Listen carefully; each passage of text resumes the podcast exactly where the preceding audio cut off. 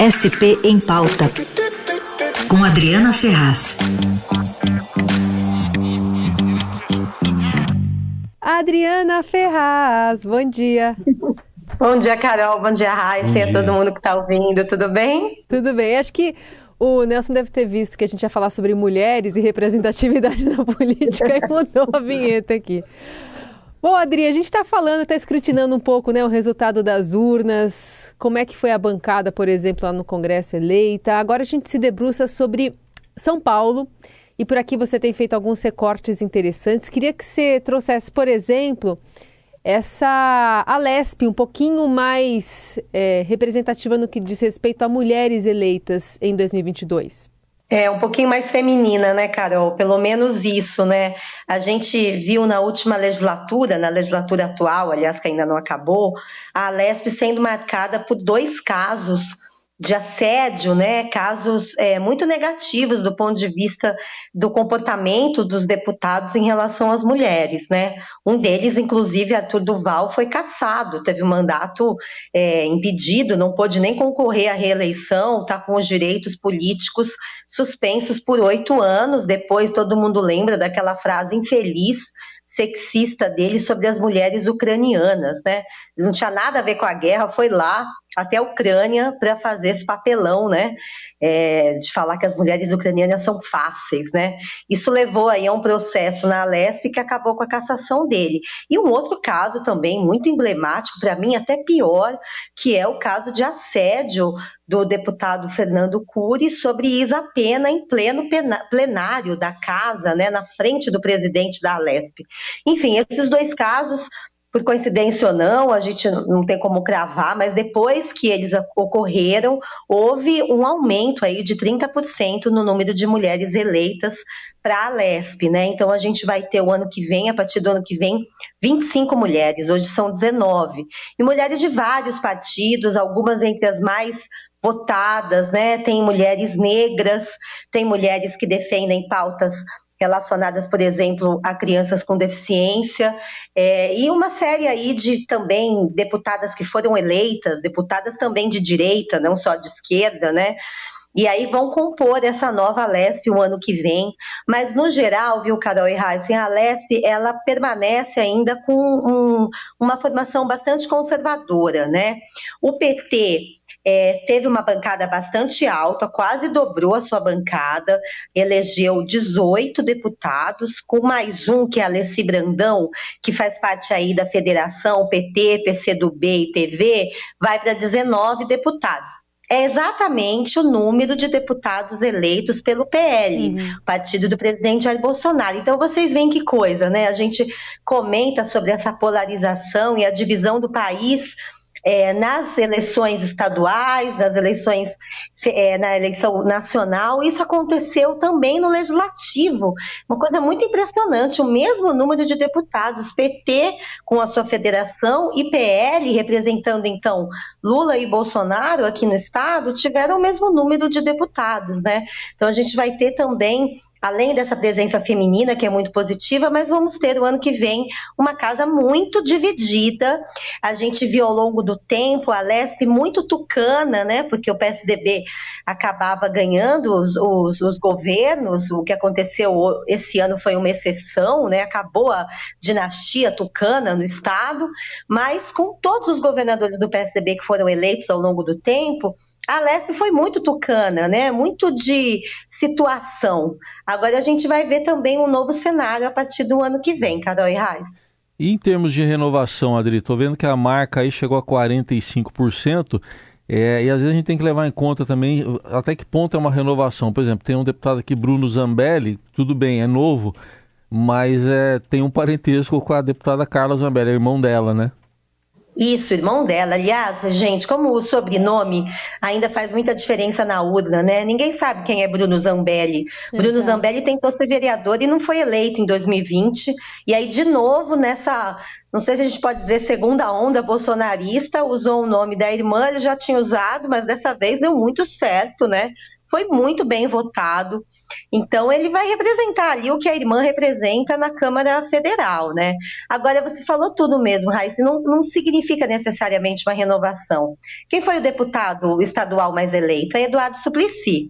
Não dá para a gente dizer que é uma renovação, né, gente? Eu não estou nem dizendo pela idade, não é nada disso, mas o Suplicy Pelo é um velho conhecido da gente, foi senador por tantos anos e agora é vereador por São Paulo e se candidatou então a deputado estadual. Ele teria voto para ser federal, ele teve mais de 800 mil votos foi disparado o, o, o, deputado mais votado da Alesp, né? mas não é uma renovação.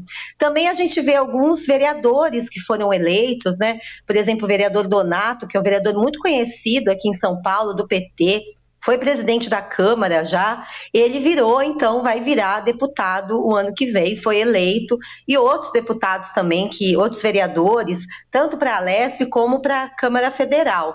Então, essa taxa de renovação a gente faz porque é um novo deputado, ele não estava lá, mas ele não necessariamente representa uma renovação política mesmo, Raiz. Uhum. Assim como também não necessariamente mais mulheres né, representam é, uma. uma representam uma discussão maior de ideias que é, sejam, por exemplo, feministas, né? Tem muitas mulheres de direita que você mencionou aqui, algumas delas ainda trazem um pouco de machismo nas suas opiniões, né?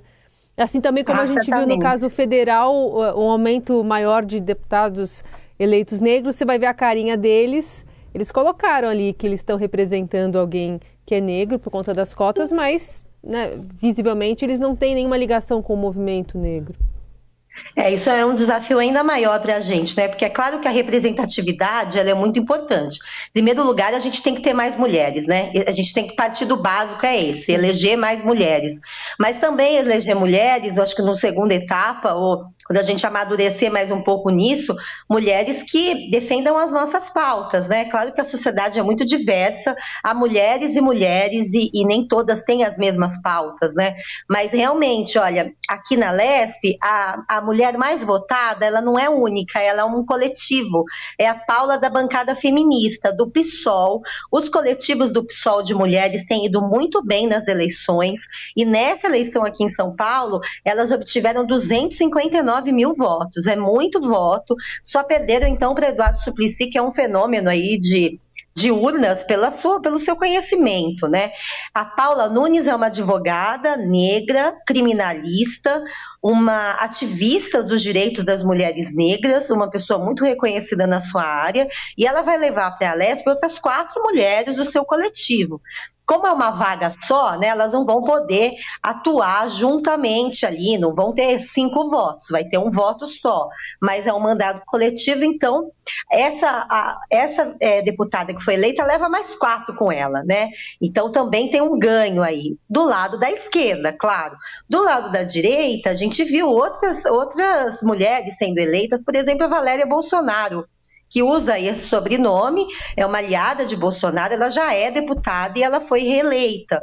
A Bruna Furlan, por exemplo, que é uma deputada que já foi das mais votadas, ela é do PSDB, não sei se vocês se recordam dela, ela é da região de Barueri, ela já foi das mais votadas para a Câmara Federal e agora ela trocou, virou deputada estadual, ela não tem todas as bandeiras que todas as mulheres querem. Então, realmente, a gente vai ver a partir de agora de que lado essas mulheres estão, né? Mas mas elas certamente representam uma boa parcela da sociedade. Tem pastora aí no meio, evangélica, né?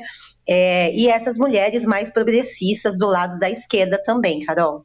Major, delegado, delegada, tem bastante. Tem. Aliás, policiais, a gente mostrou numa reportagem hoje Sim. do Estadão também, é, o número de policiais cresceu muito na bancada federal, né? Sim. Assim como aqui em São Paulo a gente sempre está acostumado, Coronel Telhada, Tenente Conte Lopes, né? Esses nomes que a gente conhece há tanto tempo, lá na política de Brasília vai aumentar bastante, são 38. E entre esses 38 tem até ex-comandantes de polícia não são mais soldados ou, ou uma hierarquia mais baixa, né? uhum. né? São ex-comandantes de polícias estaduais que nessa onda aí de militares na política viraram, então, é, passaram a ser eleitos, né?